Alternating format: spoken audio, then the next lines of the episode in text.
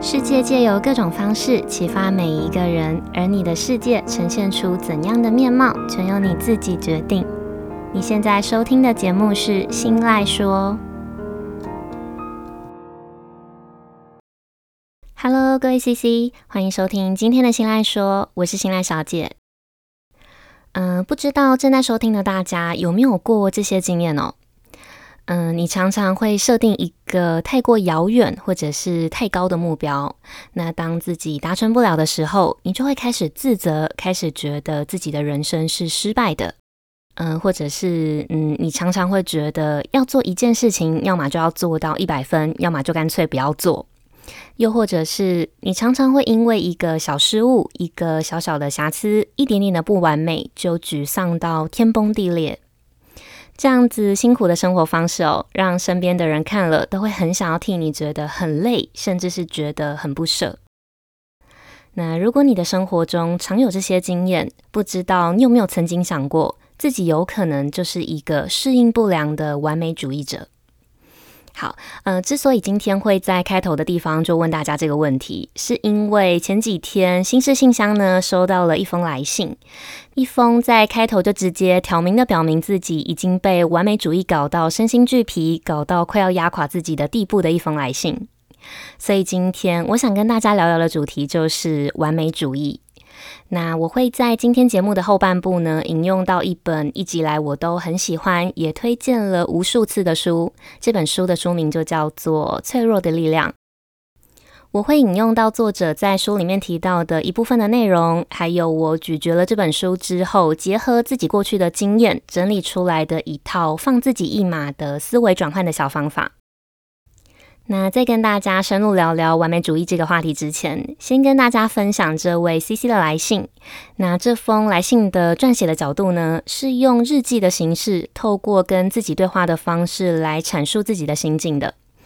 嗯，我觉得刚好很适合让那些可能不太了解完美主义的人，可以稍微理解这类型的人，他们的内心正在承受哪些巨大的痛苦。好，那我们就直接开始读信。一个月不见，你好吗？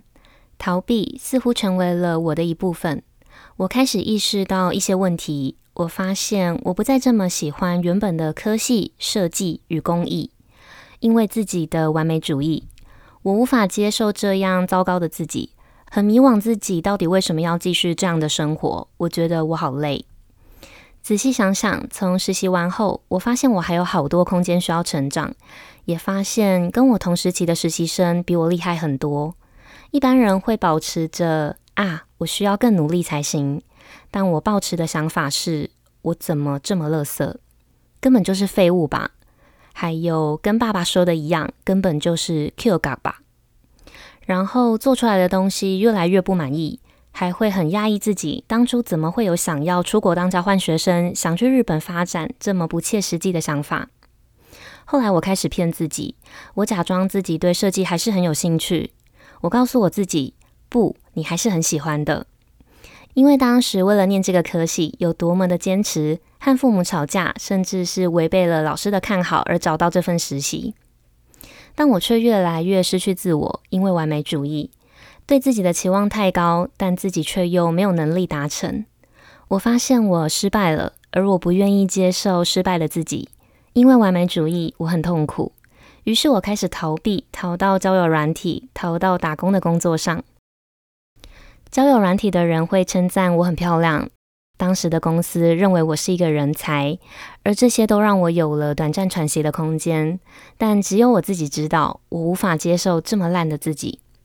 因为自己把自我价值建立在别人身上，所以别人对我的称赞非常重要，已经变成了我的动力来源。但是在学习的领域中，我频频受挫，导致自己无法在该领域中认可自己，好像没有人喜欢我的东西，也没有人认可我。说回来，我的完美主义可怕到什么地步？我认为我的人生必须是完美的，我没有办法容忍自己有一点失败，导致我的得失心很重，比较的心态也很强，旁人看了都觉得累。比如考试没有前三，我的心态会很崩溃；没有考上第一志愿，天都要塌了；或者是只要我的设计不是最突出的，心里就会想：嗯，我大概真的是个垃圾吧。现在我逃避到我的毕业制作做不完了，面临有可能要延毕的情形，而我的完美主义又出来作祟了。心里有一个声音一直告诉自己，延毕了你就是废物，导致我现在必须被迫在延毕跟在毕业设计就是一个垃圾之间做选择，所以非常的崩溃，因为我必须去面对我是废物的这个事实。在这两个选择都是压力的情况下，我无法继续逃避下去。我只想让自己快乐一点，但这好像是一件遥不可及的事。好，那 CC 来信的内容呢，我就先读到这里。我先就我查到的资料还有我的理解，稍微说明一下什么是完美主义。完美主义呢，大致上可以分成两个分类。第一类是适应良好的完美主义者，另外一类则是适应不良的完美主义者。那适应良好的完美主义者呢，他们对自我的价值很高，也比较容易设定合理的标准。他们肯定自己，也相信自己可以变得更好。那就算表现得不好，也不会因此撼动到他们原来的自我认同。他们设定合理的标准，也会让他们的表现经常可以符合他们的预期。简单来说呢，就是适应良好的完美主义者，他们会依照自己的能力去设定合理的目标，无论他们是不是可以达成那个目标，都会对自己保持着正向的评价，也就会表现得越来越好。那这类型的人呢，在多数时候都是具有优势的，也让他们有强烈的动机可以去努力达成自己的目标。那另外一类适应不良的完美主义者呢，他们会设定比较不合理的标准，他们也会过度在意表现，表现的好跟表现的坏，更常常会影响到他们对自我价值的看法。那在这样子的高度而且不合理的自我要求下，能力和表现呢，就更容易没有办法达到预期的高度。这中间的落差值呢，会让这类型的人在表现不如意的时候没有办法振作，连带影响到自我能力的成长，然后让下一次的表现又再一次的不如预期，演变成一个恶性的循环，最后变成相信自己是一个能力差的人，内心的挫败感、失落，还有一些负面的情绪，就又会让他们很难继续走下去。也就是说，适应不良的完美主义者，他们不只会设定过高的目标，还会在追求的过程中伴随着自我否定，还有对他人评价的关注。也因为这样子哦，所以他们对自己的容错率很低，他们不允许自己没有达成，或者是不允许自己犯错，哪怕这个错误只是一点点的小错。所以，当自己的能力没有办法达到自己设定出来的目标的时候，他们就会对自己产生不理性的情绪、不理性的认知，还有负面的评价，让自己陷入一个低潮。好，那在稍微厘清了完美主义的两种不同的面向，还有听完今天 CC 的来信之后，不知道大家有没有更能体会今天的 CC 他在字里行间里透露出来的痛苦感？呃，我自己看完的当下是觉得还蛮不舍的啦，也很希望可以提供一些建议来帮助他。呃，但是毕竟我不是专业人士嘛，我只能从书里跟从我的经验里去截取出我觉得可能对他有帮助的浅见。所以，如果今天你是有类似问题的人，希望你们可以从今天这集的内容里得到一点点呃受用的收获。那如果在尝试过这些方法之后，改善的空间还是很有限的话，我真的很鼓励大家可以去找专业的人士聊聊天，让他们针对你们的情况，用克制化的方法带领你们走出来，带领你们克服。好，但在这之前哦，还是不得不说一下，对于一个饱受完美主义困扰的人来说，CC 他愿意正面的去意识到他的问题，愿意正面鼓起勇气说出来，愿意分享他内心最脆弱的那一面，就已经是一件我觉得非常厉害、非常勇敢的事情了。好，那我们先进一段小小的间奏音乐休息一下，回来之后会继续跟大家分享。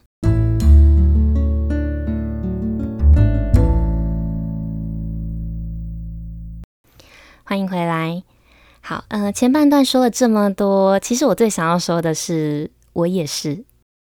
那我还想说一个很重要、很重要的核心观念，就是没有办法好好的去适应完美主义，不是我们不够好，不是我们做的不够多，更不是我们又犯了什么错。嗯、我现在偶尔也还是会时不时的在适应状况良好跟适应不良之间不停的徘徊。所以很需要借助外界的力量，不论是可以带给我们正向力量的短篇文章啦、励志的书籍啦、电影、戏剧啦、身边的人，又或者是你现在正在收听的这个节目，这些都是我摆脱负面情绪、把自己拉回正轨的很重要的小管道。那接下来呢，我会引用休斯顿大学社工研究院的研究教授布瑞尼·布朗，同时也是今天在节目开头提到的《脆弱的力量》这本书的作者。呃，我会引用到他在书里面提到的一小部分的内容来跟大家分享。好，作者说，完美主义呢，它不代表是在追求卓越或者是成为最佳的自我，而是在让一个人把别人的想法看得比自己的想法跟自己的感觉还要来得更重要的。是在让人想要去表现、想要去讨好，跟想要去证明自己。但是要卸下这个完美主义的盔甲哦，代表我们需要先承认自己的不完美，也就是要展现脆弱。但是如果你一直担心别人会怎么想，你一直怕别人会觉得你自己不够好，或者是你认为自己就是一个有缺陷的人，你就会越不敢展现自我，越不敢脆弱，也就是你会很自卑。所以在展现脆弱之前呢，我们必须要先有自我肯定的能力。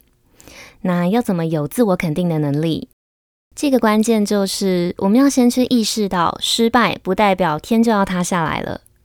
也就是你必须要先把你这个人，也就是你本身，还有你的行为这两件事情拆分开来看。分开来看之后呢，你就会发现，你很坏跟你做了坏事是有很明显的差异的。简单来说呢，就是允许自己有失误的机会，因为每一个人都会有不小心失误的时候，但那并不代表我们就是一个彻头彻尾失败的人。我们必须先去了解，错误呢，它只是一个等待被解决的问题。我们不应该因为一个只是还没有被解决的问题，就直接贬低自我的价值。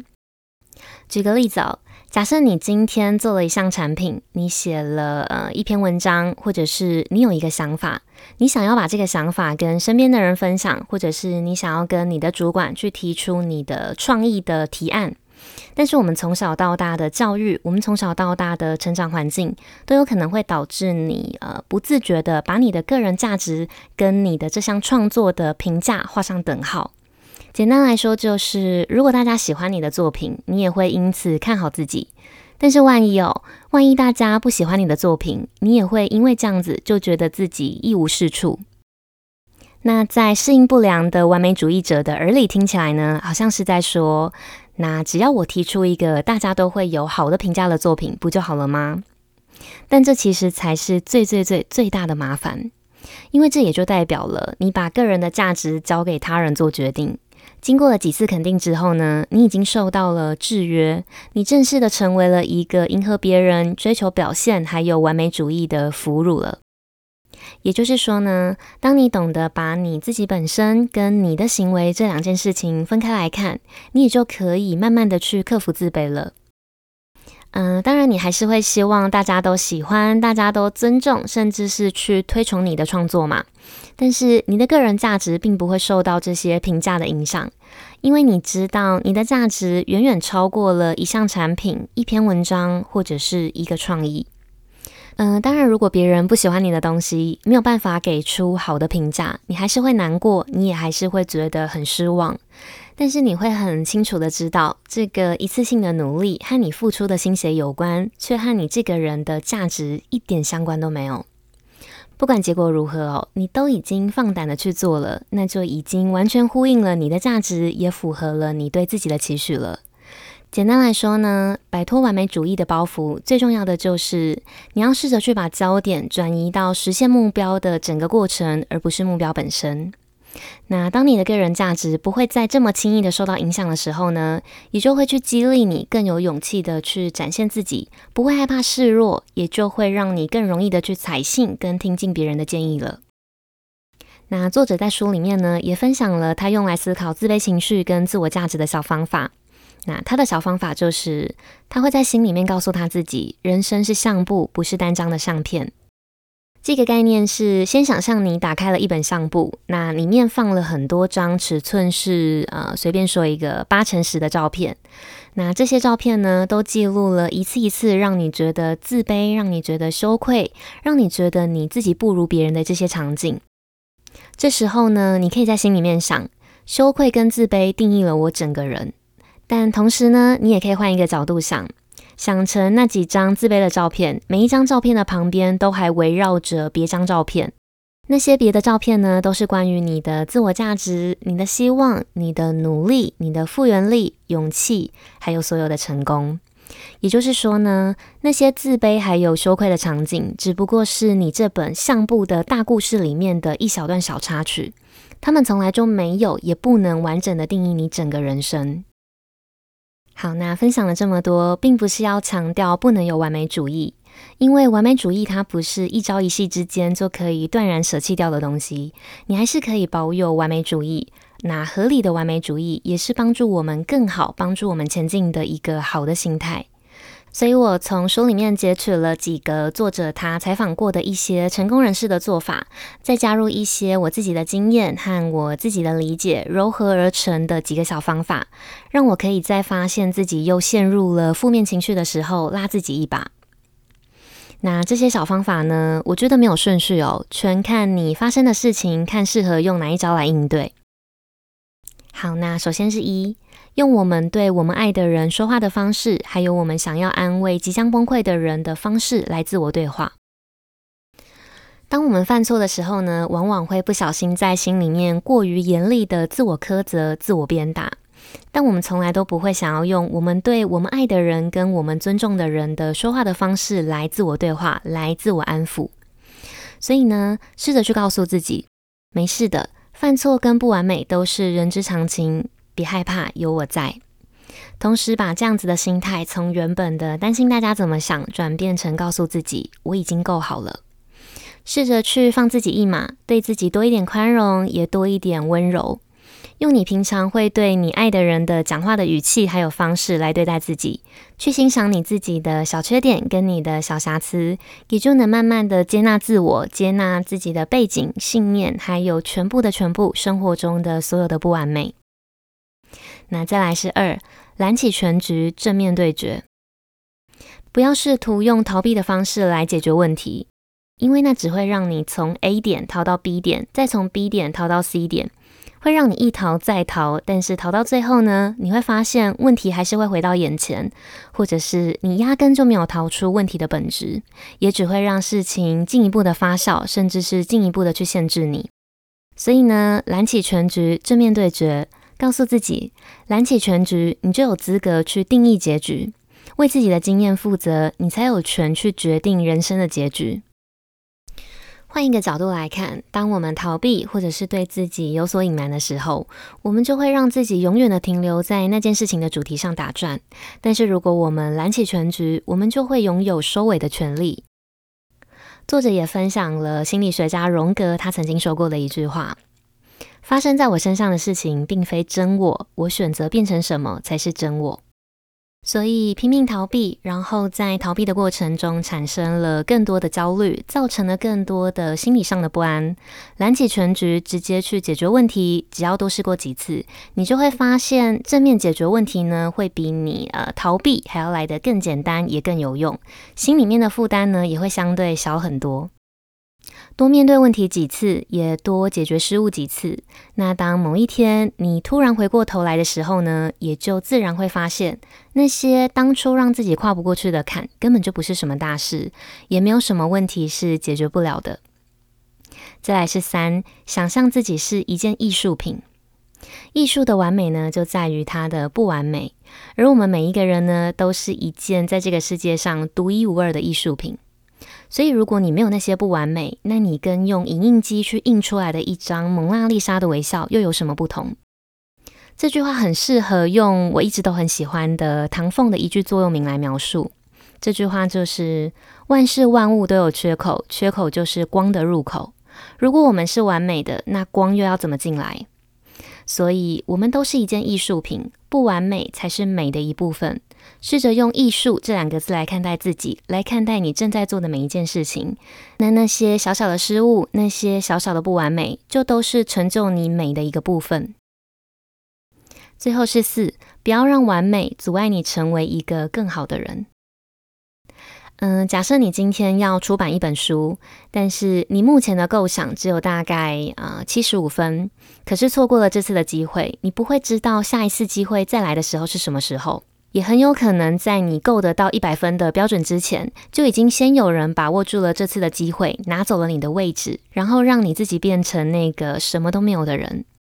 所以，宁可先拿下七十五分，先累积自己，再慢慢的垫高，也好过你拼了命的想要一次就做到一百分，但是却做不到，导致这本书的想法一直放在你的呃 Notion 的云端笔记本里，永远都没有问世的机会，还要来得好。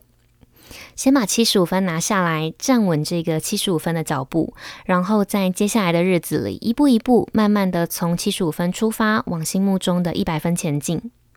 那通常这个时候，我会在心里告诉自己。先试试看嘛，先有一个经验，这样子我才知道接下来要怎么改善，要怎么变得更好。那这样子，我现在已经够好了，这个思维的过程就是完美的。因为接受这个状态的自己，不代表我们只是交差了事，而是当你放下了一百分的完美的坚持的时候，你也才会有一个空间去把事情做得更好。成功呢，是可以一分一分去慢慢累积的，你不需要去要求，不需要去强迫自己一次就走到位，一次就做到一百分。嗯，我觉得这个概念其实有一点像是知名的作家 Simon Sinek 他在一场演讲里面提到的无限赛局。如果说人生是一场没有规则，然后看谁撑到最后的马拉松式的无限赛局，而不是一场有胜负的短暂的有限赛局，那我们不如把这个完美主义的时间拉长来看。假如人生还有这么这么的长，那你真的有需要急着在这个时候达到完美吗？或是你又怎么能保证这个时候你认为的满分，在十年之后，甚至是在一个月之后的你看来，它还会不会是一个满分？如果为了这个完美阻碍你往下一个阶段前进，最后变成直接停滞，那你现在追求这个所谓的完美，是不是反而害了自己？好，那以上四点呢，就是当我发现自己又陷入了负面循环，或者是又过度完美主义的时候，我会在心里面告诉自己，拉自己一把的不同应对的小方法。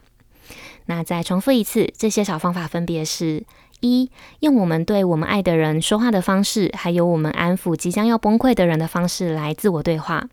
二，揽起全局，正面对决。三，想象自己是一件艺术品。还有四，不要让完美阻碍你成为一个更好的人。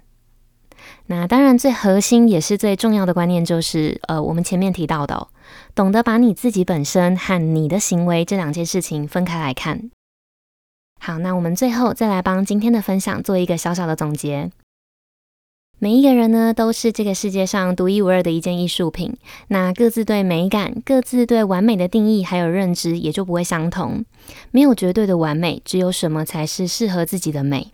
不完美也是美的一部分，也才有属于你自己的味道。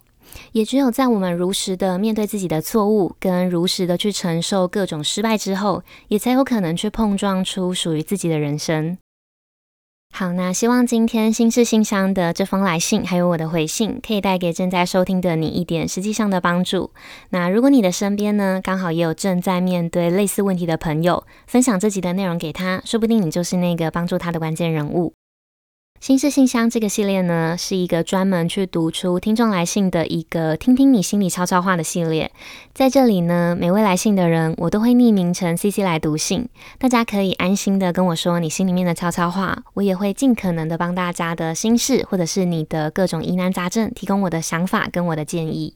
那也希望有机会收听到这个节目的人呢，都可以从别人的故事，从别人的问题中来帮自己的问题延伸，找到一个适合自己的答案。那如果你听完了别人的故事之后，你有不同的想法，或者是你有呃类似的经验可以分享给大家，都欢迎你到我的 Facebook 或者是 IG 私讯告诉我。或是如果你只是单纯的希望可以被我读出你的来信，你想要透过我的节目，透过我的声音，跟某一个你不敢开口的人说一些话，也都欢迎你可以来信，大胆的把你的文字抛给我。我的账号是 miss 点 isoland，m i s s 点 i s o l a n d。好，那如果你喜欢今天的内容，记得帮我把这份支持化作实际的行动，帮我把心赖说这个节目大力的分享出去，跟追踪我的 Facebook、IG，还有到 Apple Podcast 上面去评价五颗星，跟留下想要对我说的话。